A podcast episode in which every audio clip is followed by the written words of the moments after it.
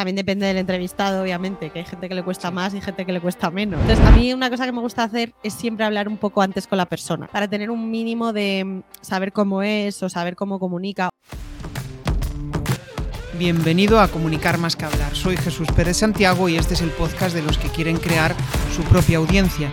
A través de mi lista en jesusperezsantiago.com barra secretos, de forma periódica comparto contigo análisis de los mejores podcasters y también sus secretos para alcanzar a millones de oyentes. Una de las cosas más chulas de esto de Internet es conocer a gente fantástica. De hecho, pues fijaros, la mayoría de los invitados pues vienen referenciados. Es el hecho de vas conociendo gente, vas viendo cómo conectas con determinadas personas, tienes una forma de ser que conecta con, con personas a las cuales tú desconoces, pero de repente surge esa magia, ¿no? Y alguien te dice, oye, ¿y por qué no hablas con tal persona? Pues esto sucedió con uno de los entrevistados del podcast, me recomendó el perfil de Olga, investigué, trasteé un poco sobre ella, me pareció muy interesante interesante lo que hacía. Hasta aquel momento, pues había hecho cosas eh, muy chulas en Binex, por ejemplo, una de las eh, fintech más reconocidas a nivel español, eh, que había trabajado con Product Hackers, que también estaba tratando de montar un proyecto por su cuenta. Y mientras tanto, mientras hacía un montón de cosas, pues surgió que montó su propio podcast. El hecho de empezar a comunicar, el hecho de empezar a lanzar sus ideas al mundo, el hecho de mezclar algo que puede ser un tabú para muchos growth hackers, que es growth y vida, que suena súper chulo ese ese, ese, título de podcast, ¿no? porque al final es, eh, no dejamos, aunque mm, nos empeñemos en ser muy buenos en conocer herramientas, en hacer crecer empresas, detrás de todo eso siempre hay humanos, siempre hay personas que eh, pues necesitan conectar. ¿no? Y el hecho de conocer esas dos partes y también ella tiene una cierta curiosidad por compartir historias inspiradoras de otros, pues hizo que conectara muy bien con su mensaje y por eso la he traído aquí. Nos va a contar cosas súper chulas, vamos a descubrir cómo ella consigue generar negocio a través del podcast, cómo consigue generar eh, conversaciones, cómo ha conseguido también transformar pues, eh, su modelo de vida, porque ha pasado de trabajar por cuenta ajena a trabajar por, por cuenta propia, y también cómo ella consigue aparte de ser digital nomad, cómo consigue llevar ese estilo de vida y poder trabajar desde, desde cualquier lugar. O sea que nada, le doy la bienvenida. Muy buenas, Olga. Hola, ¿qué tal? Muchas gracias por invitarme y por esa presentación maravillosa que, me ha encantado. Genial, Olga. Bueno, vamos a descubrir un poco qué hay detrás de ti, ¿no? De dónde vienes y hacia dónde vas. Entonces, una de las preguntas que más me gusta hacer es, oye, ¿qué dos cosas han pasado que han provocado que tú seas la persona que, eres ahora mismo y que estés haciendo, pues, eso que estás haciendo ahora? Buf, dos cosas. sí, sí, sí. Mm, yo creo que, una fue trabajar eh, en una empresa grande y tradicional, porque yo estuve trabajando cuando hace ya mucho en una empresa que se llama BCG, BCG, que es una empresa muy, muy, una consultora, muy tradicional, no sé qué, y yo ahí me di cuenta de que a mí eso no me gustaba que muchas veces te dicen, tienes que trabajar en esto, tienes que estar, seguir una carrera específica para ganar mucho dinero o para ser exitoso o lo que sea. Y yo una vez llego allí, digo, esto no es lo mío, a mí no me gusta, yo quiero aportar valor diferente, quiero que las cosas lleven mi nombre, quiero estar en el mundo digital y en las tendencias. Entonces, a raíz de eso, empecé a estudiar un máster y em, empecé a trabajar en una startup. Al final abandoné y encontré trabajo en una startup y eso yo creo que fue bastante clave para ser lo que soy ahora, porque aprendí a lo que es trabajar en una startup, cómo eh, lo que haces tiene un impacto, no tanto que en una empresa grande que al final tienes mucho menos poder de, pues, de impactar en el negocio general. Y, bueno, pues eso yo creo que, que, fue uno. Y el segundo creo que fue eh, vivir en remoto, irme a Canarias y consumir contenido de emprendedores. Porque eso me hizo, creo que ser lo que soy ahora, porque me permitió creerme que yo podía hacerlo, al igual que había otras personas que también lo hacían. Entonces, eh, al final, cuando estás en Madrid, yo soy de Madrid y me encanta Madrid, pero cuando estás metido en la vorágine de la vida y de todo, te cuesta mucho ponerte a mirar desde otra perspectiva. Cuando estuve en Canarias el año pasado, veía las cosas desde otro punto de vista, estaba más tranquila, tenía más tiempo para mí y empecé a consumir mucho contenido de gente que me inspiraba y ahí fue cuando dije, vale, yo también puedo hacer esto y fue cuando dejé mi trabajo. Entonces, creo que esos han sido un poco los puntos, bueno, entre otros muchos, pero esos dos, por ejemplo, se me vienen a la cabeza que han sido bastante importantes en, lo que soy ahora a nivel personal y profesional. Qué importante es el hecho de mm, atreverte y de creértelo, ¿no? En ese camino, porque mm, yo lo percibo muchas veces cuando ves a gente inaccesible o gente que dices, bueno, yo no puedo llegar a hacer eso, al final nunca te atreves a, hacerlo. Y de repente cuando das pasos y dices, hostia, pero si no estoy tan lejos de, lo, que, de lo que yo quiero, ¿no? ¿Cómo has conseguido ir dando pasos para, para irte sintiendo segura en todo ese camino? Pues yo creo que es importante estar todo el rato cuestionándotelo también, que no sé si es del todo sano, pero sí que al final si tú te vas preguntando, si tú vas viendo, yo también soy una persona que estoy mirando constantemente todo lo que pasa a mi alrededor, eh, miro mucho Twitter, LinkedIn, todo el tipo de tendencias. Entonces, eso me permite seguir avanzando y probando cosas. También la mentalidad growth, que eso también, pues, por casualidades de la vida, eh, acabé terminando, o sea, acabé trabajando en growth, pero te permite eso, ir probando cosas muy rápido. Entonces, al final, sin darte cuenta estás avanzando, porque tú según vas probando cosas, de repente vas creciendo y luego miras atrás y dices, joder, he hecho todo esto y, al final lo has hecho. Entonces yo creo que soy más partidaria de ir avanzando, dando pasitos pequeños y haciendo pequeñas cosas que de repente dando un gran salto. O sea, creo que es, que es más, creo en el crecimiento más orgánico de ese estilo. Entonces, bueno, pues como te digo, mirando y probando. Eh, em, mm. eh, te escucho y es como veo como un, un eh, ¿cómo decirlo? Una línea fina entre crecer rápido, que es un poco lo que busca el growth, y crecer en orgánico, ¿no? Em, cuando, cuando ves desde fuera el growth, a veces tienes la percepción de que es todo ir muy rápido, viralizar, escalar, ¿no? Que es un poco lo que sucede en las startups. ¿Cómo encuentras tú ese equilibrio entre, ir, despacio y, rápido, ¿no? Porque es, Eso complicado. Eso es porque realmente tú solo ves lo que ha crecido rápido, pero para llegar a crecer rápido, para llegar a ese crecimiento rápido o grande, se han hecho un millón de cosas que han sido muy pequeñas y a lo mejor no han funcionado o han traído resultados pequeños.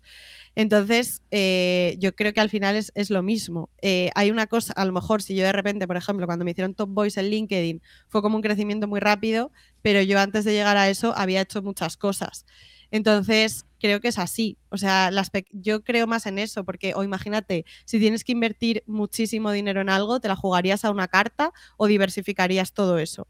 Pues yo soy más de diversificar y, y de hacer cosas pequeñas y luego ya ver de lo que me ha funcionado, me la juego a esa carta.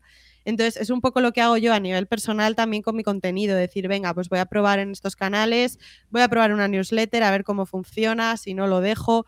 Entonces, mm, ir probando cosas pequeñitas y, luego lo que funciona, pues obviamente meterle, meterle gas. Y tienes un filtro para decir, oye, esto funciona, merece la pena. Yo, por ejemplo, hay una de las cosas que más me ayuda es, oye, esto me aporta, me siento bien haciendo como el podcast, ¿no? Me siento bien charlando todas las semanas con alguien. Em, y estoy consiguiendo resultados. Vale, ¿cómo, haces para, para medir eso de decir, hostia, pues no, lo abandono, lo dejo o, sigo, o sigo para adelante? Yo creo que te tiene que gustar mucho todo lo que... O sea, el primer requisito es que te tiene que gustar porque si no lo vas a abandonar. Y de hecho se ven muchos creadores de podcast, de newsletter, que a lo mejor hacen dos episodios y luego lo dejan y da mucha pena porque en un día, a no ser que seas una persona con mucha audiencia, no vas a tener resultados. Al final es todo súper constante. Yo empecé el podcast, te lo decía antes, hace dos años.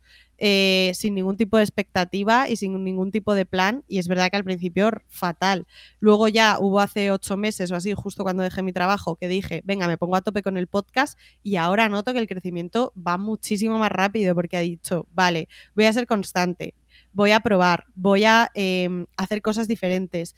Entonces creo que te tiene que gustar y que tienes que ser muy paciente, sobre todo en temas de contenido, porque las cosas no llegan de un día para otro puede que a lo mejor de repente un día se te viralice algo, tipo en Twitter, por ejemplo, es muy fácil que de repente tú crees, bueno, muy fácil, es más probable mm. que un tweet de repente se te viralice y, tengas un, pico de crecimiento, pero si no, creo que en general es todo bastante paciencia. Entonces, para mí el mayor criterio es que me guste y luego eh, tener un poco una estimación, ¿no? Si de repente yo veo que hay un crecimiento más o menos estable, por ejemplo, yo en diciembre tenía tantas, bueno, es que no me acuerdo, te lo voy a decir, 2.000, eh, escuchas.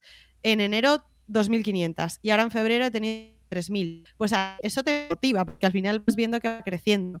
Luego yo también intento meterle novedades a los proyectos. Es decir, venga, pues voy a, para entretenerme yo, divertirme y probar. Y luego también a mí me gusta un concepto mucho que es el built in public, que es compartir en público. Pues decir, cómo hago las cosas, qué métricas estoy obteniendo, qué resultados me ha traído esto. Entonces ese tipo de cosas creo que me motivan para seguir haciéndolo.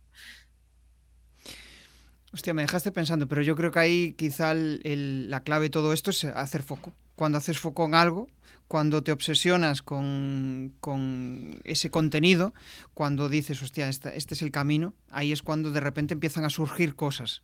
Y, la paciencia, ¿no? La paciencia que es la, clave. Porque decías hace un poco que tuviste mucho tirón en LinkedIn, ¿no?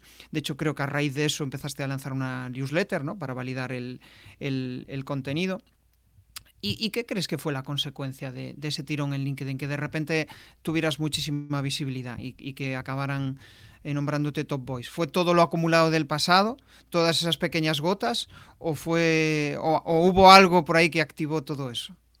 Pues mira, lo de Top Boys no lo sé, porque no lo sé. El otro día me lo preguntó alguien y digo, es que no tengo ni idea. Y un día estaba, dicho el día antes de mi boda, me mandaron un email diciéndome, vas a ser, te vamos a nombrar Top Boys, no puedes decir nada. Fue en octubre y yo plan, Ah, pues no, ah. o sea, no me lo esperaba, no tengo ni idea, no sé cuáles son los criterios que tienen los de LinkedIn, pero obviamente yo llevaba publicando en LinkedIn dos, tres veces por semana muchas semanas.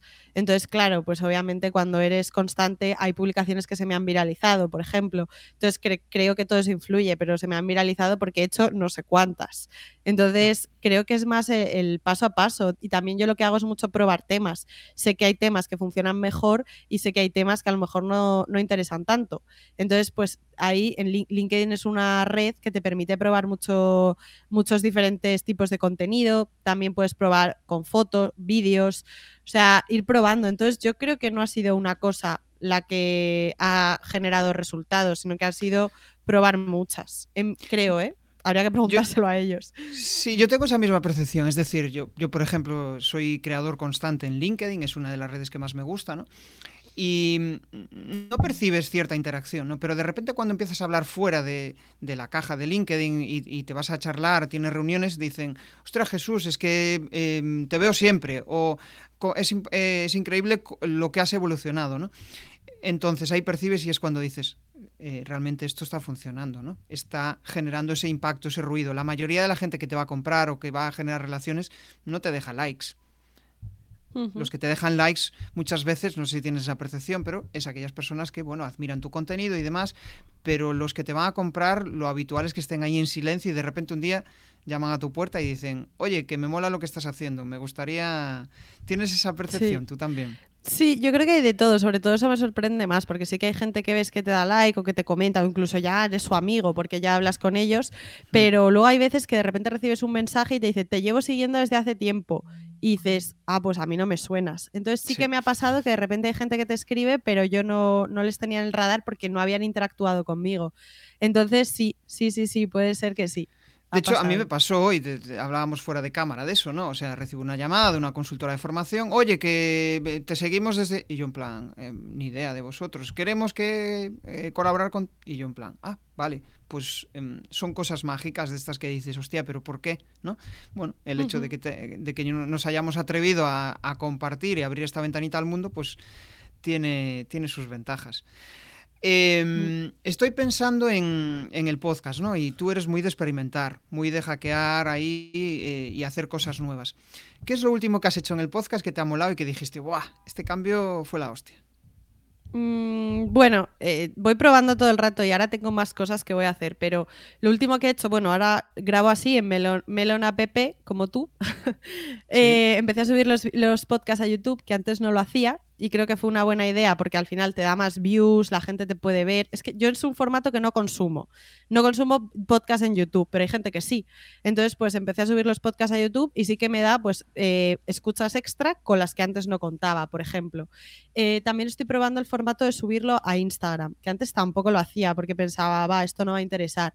Y luego, pues, hay gente que te descubre por ahí a través de los Reels, a través de los em, TikToks y todo eso. Entonces, eso, por ejemplo, lo estoy probando realmente.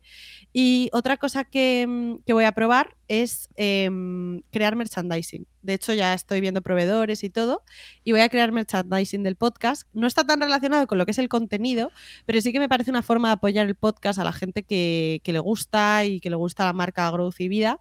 Y eso es otro experimento, que eso es lanzarme a la piscina, porque eso sí que supone a lo mejor palmar pasta. Pero bueno, es una cosa que quiero probar y, y que me apetece. Así que ese es como lo último que voy a lanzar aquí en primicia. Y, y, bueno, porque me mola, también me mola todo el rollo de e-commerce, vender productos. Entonces, bueno, pues es algo también que me permite a mí probar cosas y hacer fotos, crear más marca. Así que, así que sí, ese es mi último experimento. Eso no está lanzado aún, pero es el próximo.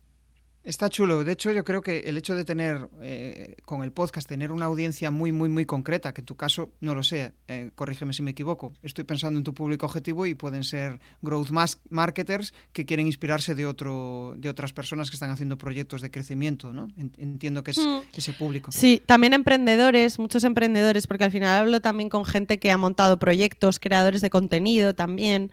He hablado con Carla con Wifi, por ejemplo, que tiene más de un millón de seguidores. O sea, un poco de todo. También gente que quiere aprender del marketing. Em, pero bueno, lo curioso es que la mayoría son hombres, cosa que estoy intentando cambiar. Pero creo que un 68%, según Spotify, son hombres. Que eso es verdad que se ha ido como reduciendo con el tiempo, pero, pero sigue siendo más hombres que mujeres. Así, bueno, los datos que tengo. Mm, sí, sí. Curioso, no, no, no sabes a, qué puede deberse eso, ¿no? que igual conectes mejor con, con las inquietudes que puedan tener ese tipo de mm, personas.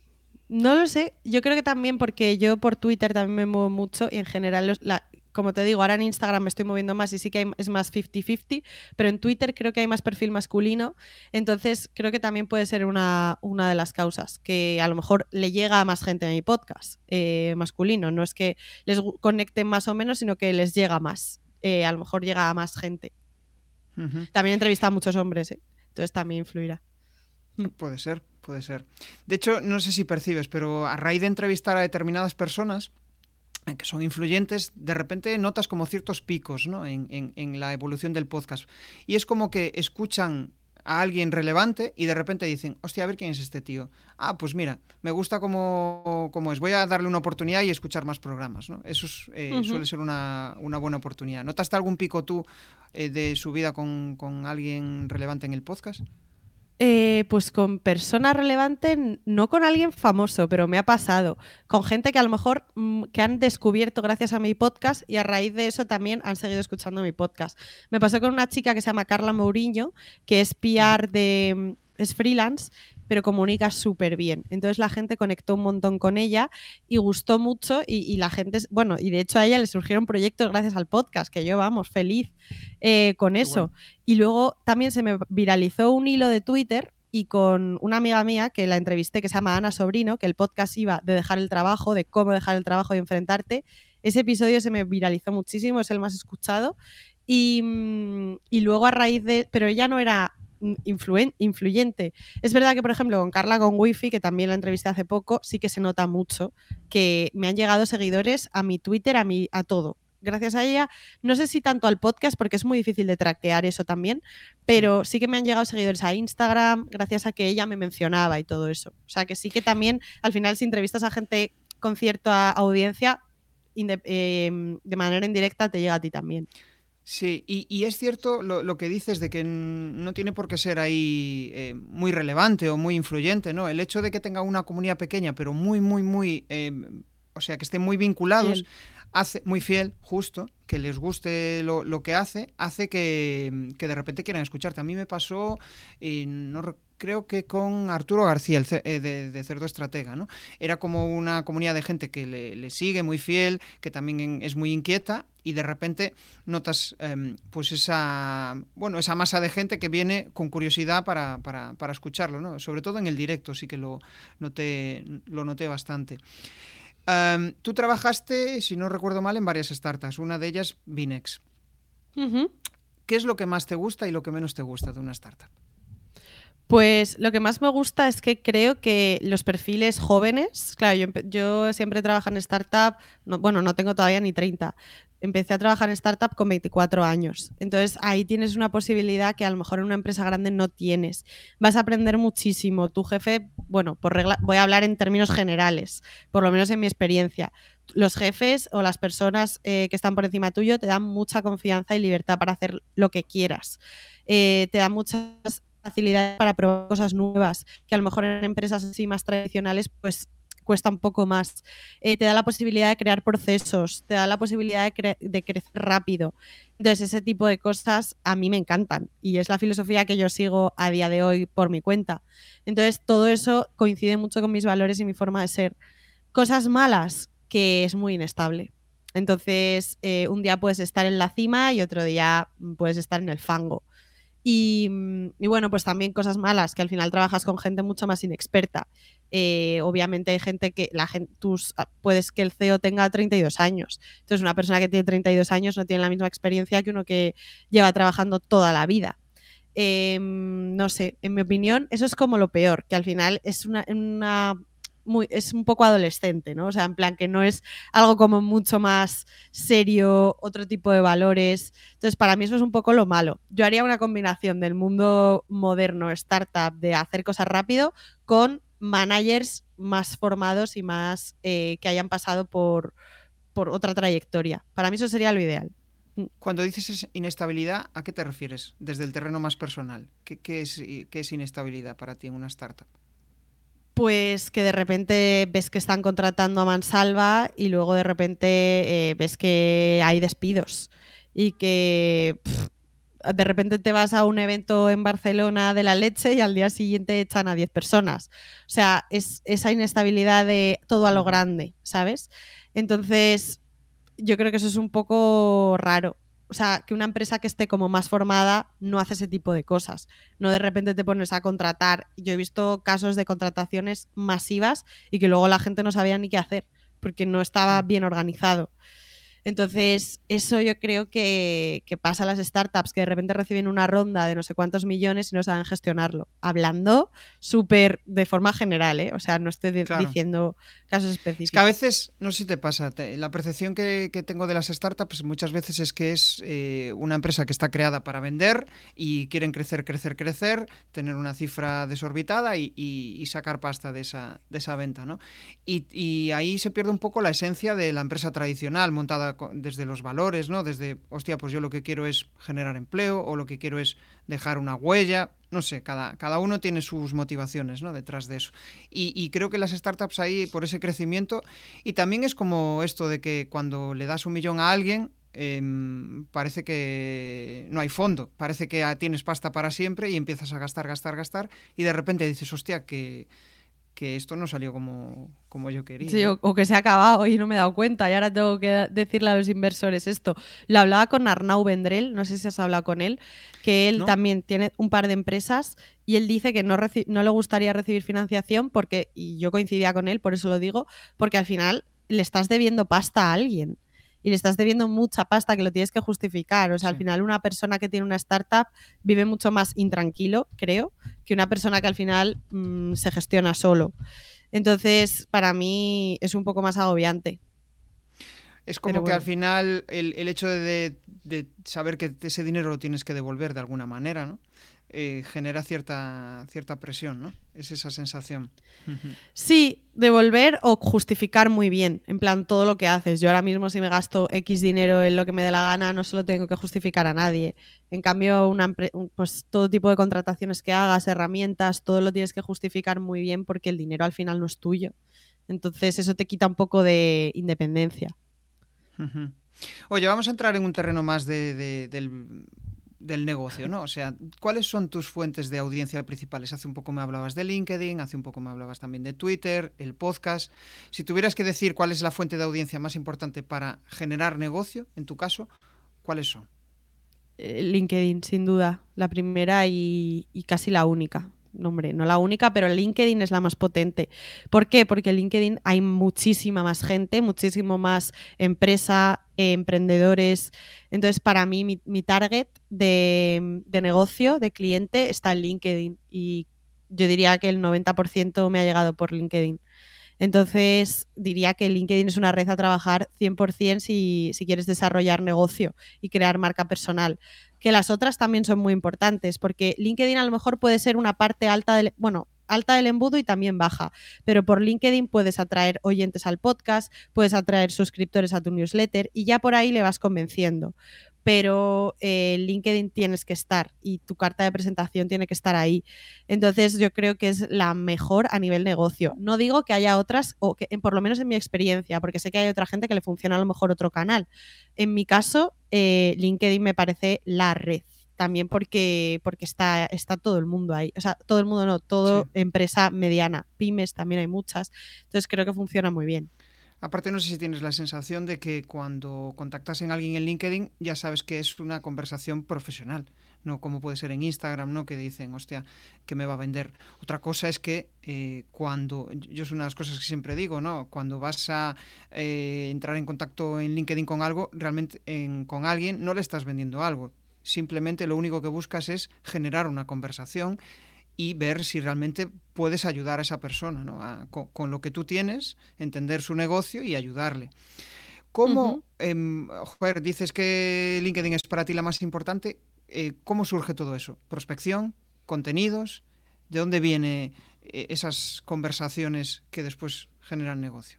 Sí, pues la verdad es que todo me ha venido eh, contenido orgánico. Todavía no he hecho una estrategia de prospección porque al final yo ahora mismo estoy sola, sí que justo además estoy en proceso de, ver si cojo una persona, pero ahora mismo estoy sola, entonces yo tampoco necesito un gran número de clientes, no necesito estar, prospectando muchísimo porque no, no lo necesito, entre comillas, porque sí que me gusta trabajar con clientes muy específicos, em, hago propuestas personalizadas, por eso yo, por ejemplo, no tengo una web, que es un poco raro, pero no, quiere decir que no, deba tenerla. no es nada raro, ¿eh?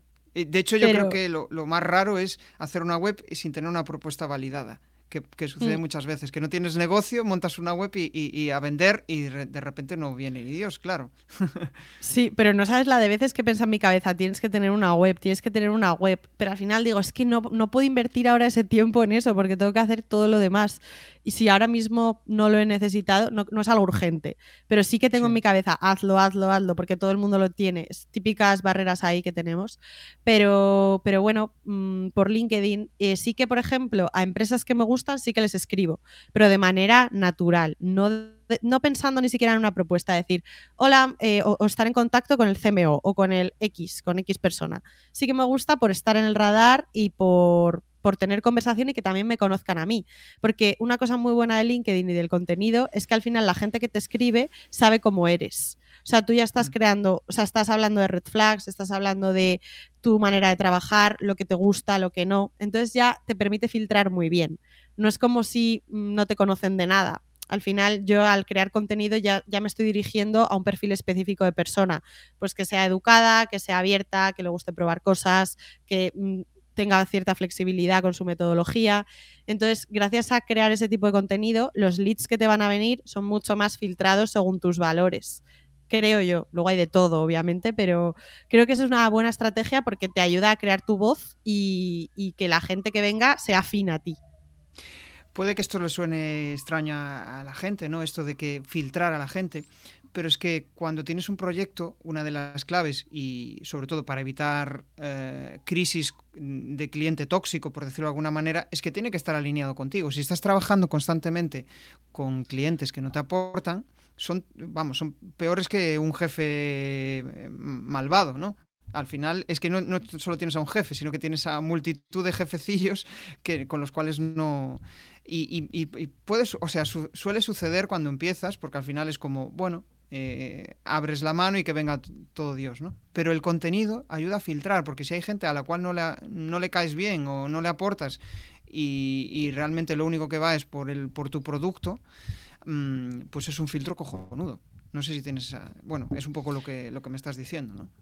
Sí, sí, sí, yo creo que eh, te ayuda mucho, porque también depende de las cosas que compartas y todo eso, pero yo creo que más o menos una persona que escribe, que es natural, se ve un poco como es y eso conecta con ciertas personas y a lo mejor conecta menos con otras. Entonces, eh, yo creo que eso sí que a, mí personalmente creo que me ha ayudado, que luego es verdad que cada, hay que conocer a las personas y luego hay que explicar muy bien lo que haces. Yo estoy en proceso todavía de, de hacerlo bien, pero, pero bueno, sí que este primer filtro ayuda. Sí, sí, sí. Yo creo que es lo que dices de estoy en proceso de hacerlo bien. Yo creo que el resto de nuestra vida estaremos en proceso de, hacerlo bien. Siempre hay algo que, aprender, algo que mejorar. Y mm, entiendo que el podcast también ahí tiene eh, pues cierta importancia en la estrategia, mezclarla con LinkedIn, ¿no? Em, ¿Has pensado, me decías antes que compartías cierto contenido, ¿has pensado en compartir píldoras del podcast? Porque eso lo estás compartiendo en Instagram, si no recuerdo mal, ¿no? No, en LinkedIn, también. En LinkedIn, en LinkedIn sí, también. En LinkedIn siempre comparto.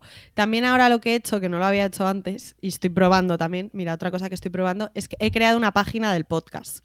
Porque es verdad que no tenía y digo, oye, pues aquí creo que sería interesante tenerlo para no estar yo todo el rato publicándolo con el nombre de Olga, o si de repente quiero compartir curiosidades o cosas más concretas o del merchandising que te hablo, pues que tenga su paginita y no estar yo todo el rato compartiéndolo. Entonces sí que sí que estoy probando LinkedIn y sí que mucha gente de la que entrevisto es muy fuerte en LinkedIn. Entonces a mí también me interesa compartirlo para que ellos lo vean, lo compartan, lo comenten entonces creo que, está muy bien hilado. Y, luego, pues eso, me hablé, por ejemplo, con Paloma Casillas de Revolut y con otra chica que tenía una agencia de influencer marketing. Pues entre ellas ha surgido una, colaboración. Entonces está muy bien también para que los propios invitados conecten entre ellos. Y eso está muy chulo. Así que yo creo que podcast y LinkedIn es combinación ganadora. Es que es, brutal lo que se genera con el podcast. Y, lo curioso es que la gente que no escucha podcast no ve el valor, ¿no? El hecho de, ostras, fíjate, qué relaciones están generando aquí el hecho de poder tú charlar con una persona con la cual pues sientes cierta afinidad o, complementariedad, ¿no? Que te puede aportar, es súper chulo y de ahí pues eso, puede surgir lo que antes eh, igual con los em, boomers eh, podría surgir en un café, pues aquí lo trasladamos a, estar con una cámara y que nos esté viendo todo Dios, ¿no? Va un poco por ahí. ¿Hay algo que te gustaría mejorar en el, en el podcast y en los contenidos? ¿Algo que te gustaría dar un salto y decir, ostras, sí? Sí, sí, sí. a, mí me encantaría que el podcast fuese en vivo y en directo con la persona y que la calidad del vídeo fuese la leche y la calidad del audio fuese la leche. Eso me fliparía. No es posible porque estoy en remoto y que hay entrevisto a gente que vive en Bali. O sea, es imposible, pero si pudiese, me encantaría. Quiero tener una web del podcast para posicionar bien todo lo que hago.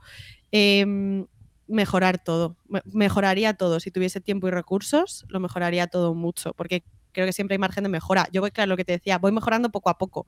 Me encantaría hacer una mejora brutal, pero es complicado porque también eso yo lo hago todo sola, entonces me cuesta mucho semana a semana hacerlo. Entonces lo hago lo mejor que puedo, pero sé que hay mucho margen de mejora. Es cierto eso. El otro día hablaba con, con una persona que también, o sea, es director de marketing en, una empresa grande y me decía eso de, mm, claro, fíjate en ese podcast, fíjate lo que están haciendo, pero ¿cuántas personas hay detrás que están eh, alimentando ese proyecto. ¿no? Y nosotros que somos unipersonales, eh, el hecho de crear eso, a mí también molaría, es algo súper chulo poder tener ahí tu set y entrevistar a gente físicamente y que se vengan ahí contigo, charlar y después tomar eh, un café o lo que sea, ¿no? Es súper chulo porque se generan unas conexiones aún, vamos, más, más potentes.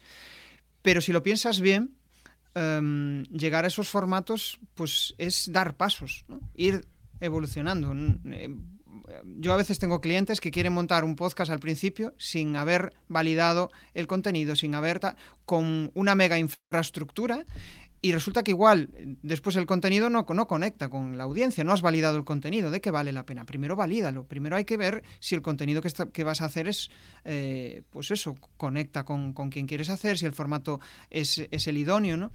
Y yo creo que es un poco lo por donde hay que empezar. No sé si conoces a Eugenio Oyer, él cuando empezaba al final hacía contenidos. Eh, ahora tiene un podcast, tiene un canal de YouTube con, no sé, un millón de seguidores o así. Y, y cuando empezaba, pues era un contenido muy de, andar por casa. O también los de Tengo un plan, no sé si te suena, Sergio Peguería. Igual te suena. Vale, me suena, sí, sí, sí, sí. Mm. Pues empezaron también eh, validando contenido y ahora hacen, pues tienen un set eh, super chulo donde graban y es cuestión de, ir dando ir dando pasos. Y lo de la web que dices de para, mm, para el podcast, eh, yo creo que es clave. De hecho, ahora hay herramientas, incluso tipo formato membresía, que te montan, bueno, tú trabajas en Growth como para no saberlo, ¿no? Pero eh, hay herramientas chulas que te permiten hacerlo y, incluso meter el, el RSS feed, lo metes allí y ya te hace una plantilla súper chula sin, y, te lo vincula con tu dominio, o sea que está guay. Mm. ¿Pensaste por ahí, o sea, lo hiciste con algo así? O... Tengo, tengo una de esas, sí, pero quiero una mejor. Quiero una, quiero una más potente y más personal, porque justo sí, compartía además una herramienta en LinkedIn que te permitía crear una web del podcast, pero no lo sé. Ya hay mucha gente haciéndolo y no me acaba de convencer. O sea que está bien para empezar, pero que me gustaría que fuese Vale. Genial. No sé si mm. me escuchas. se, ah, ahora Se, entrecortó ahí.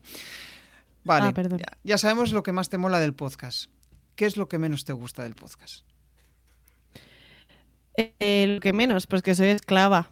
Soy esclava absolutamente de él. Y, mm, y, que al fin, sí, porque bueno, estoy, soy muy, mi objetivo era ser constante y al final pues es una preocupación. También este tipo de cosas cuando creas contenido te genera un poquito de ansiedad. De decir, no sé si lo estoy haciendo bien, eh, te, te, pones la meta de que lo quieres hacer mejor.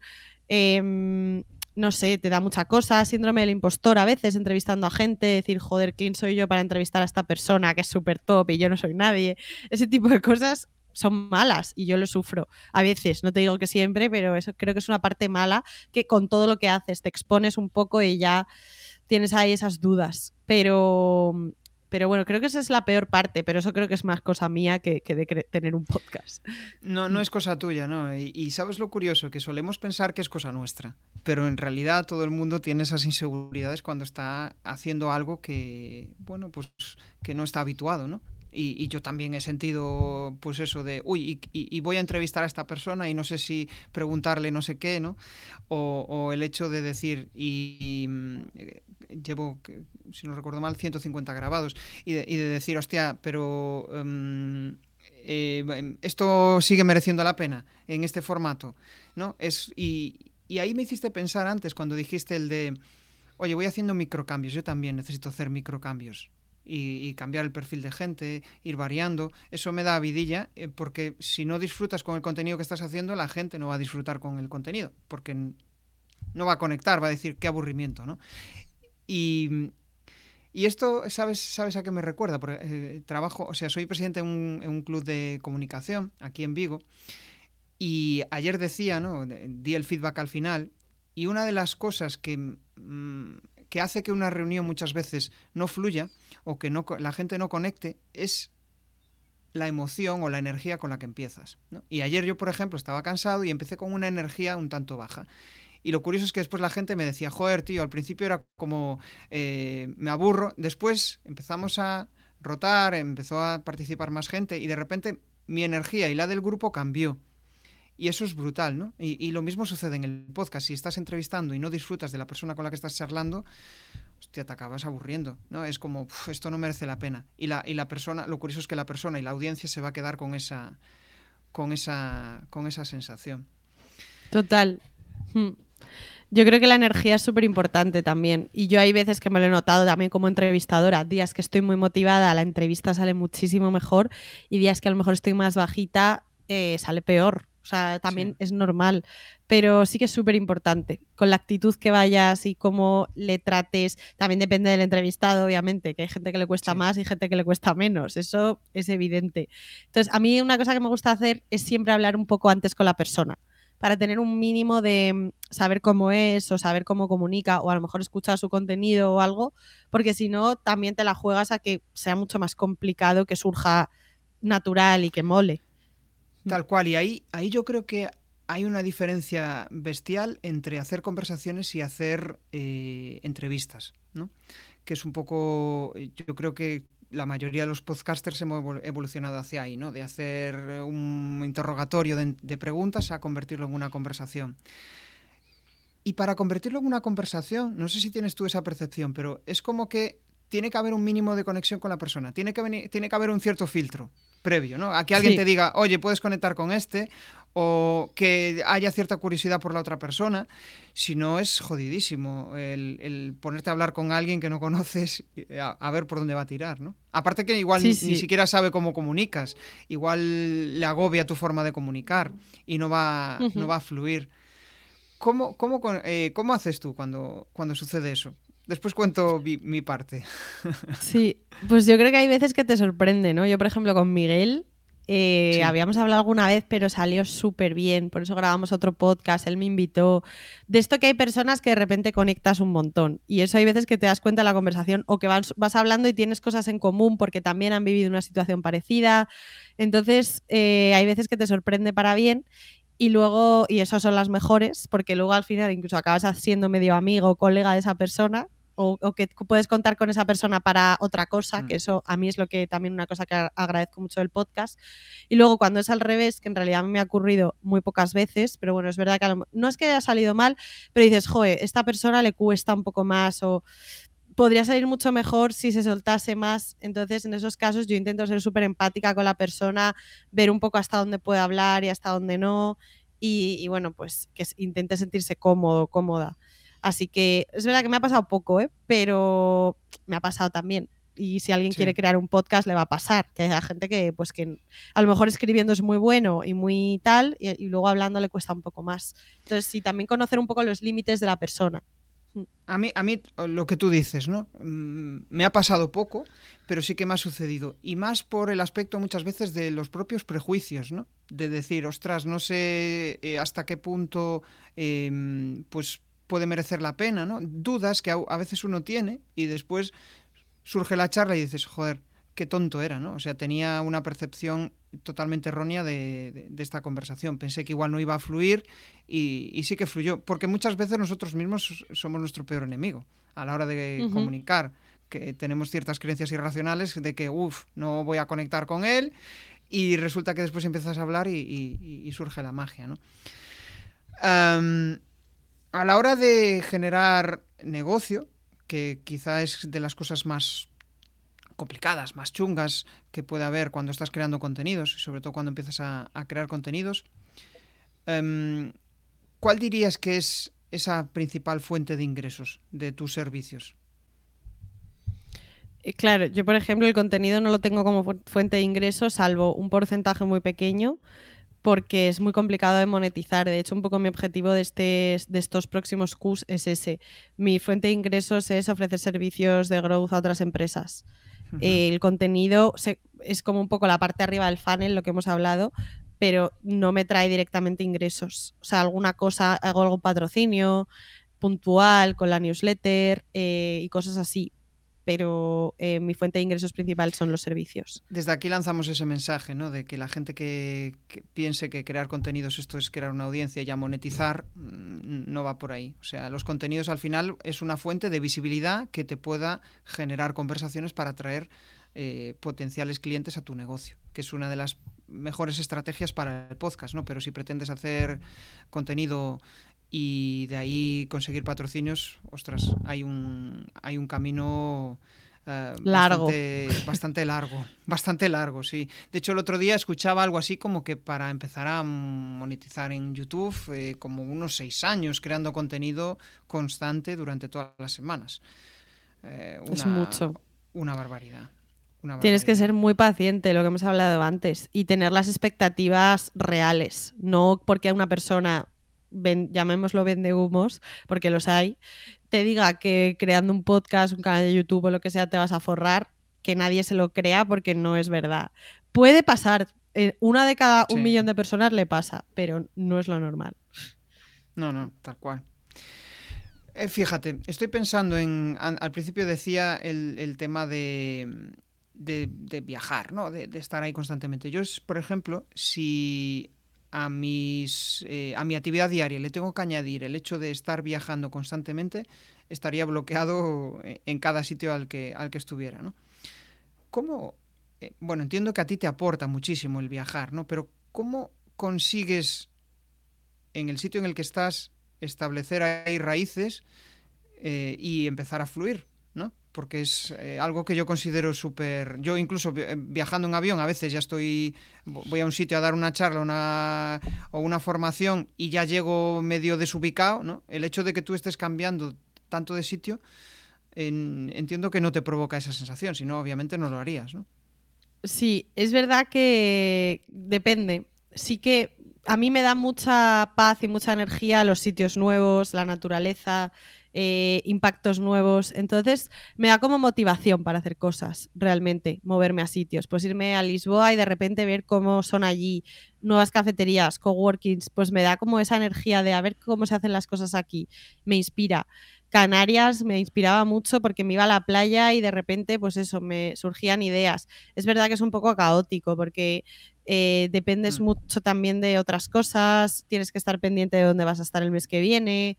Sí, eso cansa, no te voy a mentir, eso es, un poco cansado y, bueno, yo no sé si eh, acabaré el año viajando tanto, pero a mí me da mucha inspiración, la verdad, sí que me gusta. Es verdad que echo de menos, por ejemplo, tener un setup, un despachito mono con una pantalla, todo eso, si lo tuviese, creo que incluso trabajaría mejor, si tuviese como mis cosas un poco más eh, personales, creo que estaría incluso mejor. Pero por otro lado, también me da mucho, yo en la newsletter hablo mucho, se llama Emprende en Remoto, entonces hablo mucho de cómo es ir moviéndote mientras trabajas. Entonces eso también me da muchas ideas para crear.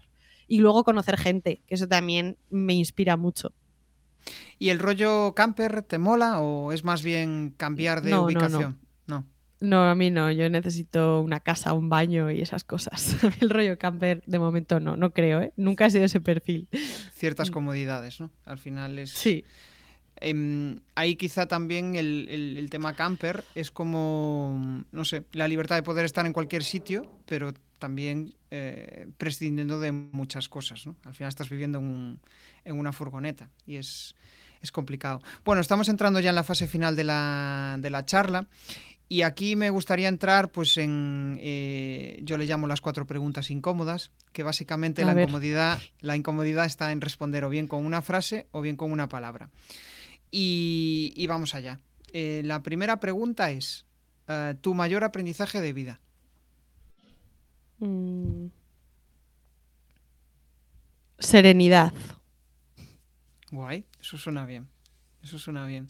Sobre todo eh, cuando tienes tantos cambios, ¿no? El encontrar esa serenidad. Estoy pensando en alto.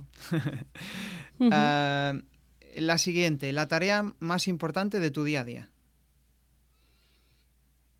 Primera hora. O sea, me sale a nivel productividad decir, oye, primera hora, quítate esto y hazlo. O sea, quitar los marrones o aquellas cuestiones que menos te apetecen, sacarlo de encima para no, tener ruido para no tener ruido mental el resto del día, ¿no? Una cosa que te quitarías de tu, de tu vida. Mm, cosa que me quitaría. No sé si se puede. No. Eh, no lo sé. Una cosa que me quitaría. Una cosa que me quitaría. Estas son de estas preguntas. Mm. Mientras te dejo pensar, me estoy acordando de mm, una vez eh, uno de los entrevistados estuvo como 30 segundos así pensando, ¿no? Y después dijo algo súper trascendental y dije yo, ostras, fíjate hasta qué punto, ¿no? Eh, el, poder de las, de las preguntas. Bueno, ya lo sé en realidad. Y no sé por qué, la inseguridad. Qué bueno eso. Y la siguiente, un reto para los próximos 12 meses. Mm, captar clientes extranjeros. Bien, es un buen reto. Y retomando un poco lo de la inseguridad, yo creo que todos tenemos inseguridad. Habrá gente que lo demuestre de una manera, otros lo oculten, otros lo muestren tal, pero es que yo creo que el, propio hecho de existir ya nos genera cierta inseguridad, porque mm, esto igual suena así muy, muy brusco, muy tal, pero mañana nos podemos morir. O sea que eh, más inseguridad que esa. O sea que al final tenemos que asumir cómo, cómo, llevarlo. Pero yo también es uno de mis principales trabajos, o sea que no estás sola, no estás sola en ese camino. Sí. bueno, em, pues hasta aquí vamos a, o sea, hasta aquí hemos llegado, Olga, y sí que me gustaría que ahora lanzaras, si quieres lanzar algún spam de valor, alguna reflexión final y sobre todo que nos compartieras tus coordenadas, es decir, dónde pueden contactarte, dónde pueden localizarte. Y con esto pues ya nos despedimos. Mm, nada, así como spam de valor, diría que la gente que quiere hacer cosas que las haga, que no tengan miedo y que, que sean pacientes y que, y que si haces cosas, luego pasan cosas. Así que nada, eso, mensaje de motivación. Y nada, me pueden encontrar en LinkedIn, Olga de Andrés Fernández, en Twitter, Olga de Andrés, en mi podcast Growth y Vida, en Spotify y todas las plataformas, y en, y en mi newsletter Emprende en Remoto. Vale, genial. Bueno, pues yo me llevo varias reflexiones de la charla, quizá la más chula, ¿no? Al final es el hecho de que eh, atreverte a hacer cosas, eh, surgen cosas, ¿no? El hecho de que Olga lanzara su propio podcast y que a raíz de eso pues empezara a surgir la magia, el hecho de que empezara a compartir contenido en LinkedIn, de repente le apareció la, oportunidad de, poder ser em, top voice cuando haces cosas, cuando te atreves a eh, acercarte o cuando vislumbras algo que quieres alcanzar y de repente pues vas poniendo peldaños en, tu, en ese camino para tratar de alcanzarlo, puede ser que no lo logres, pero lo más probable es que, bueno, te acerques o sucedan cosas diferentes. Y ahí es donde está pues, la magia de, de, atreverte a hacer aquello que, que, nunca habías pensado. Vas a sentir pues esa inseguridad, vas a sentir esa sensación de que, bueno, pues mm, de que igual no es el camino, de que, estás, de que te estás equivocando, pero el tiempo te dirá si te has equivocado o no. Eh, en ese momento no, nunca, lo vas a, nunca lo vas a saber. Y con esta frase tan trascendental nos despedimos y nos vemos en el siguiente episodio. Gracias por estar ahí. Chao, chao. Gracias, Muchas gracias. Si te ha molado este episodio del podcast, pues déjame un maravilloso like o un precioso comentario en tu plataforma habitual de podcasting. Si quieres dar más visibilidad a tu marca y llegar a nuevas audiencias a través de un podcast, te cuento cómo puedes crear tu propia estrategia de comunicación en jesusperesantiago.com.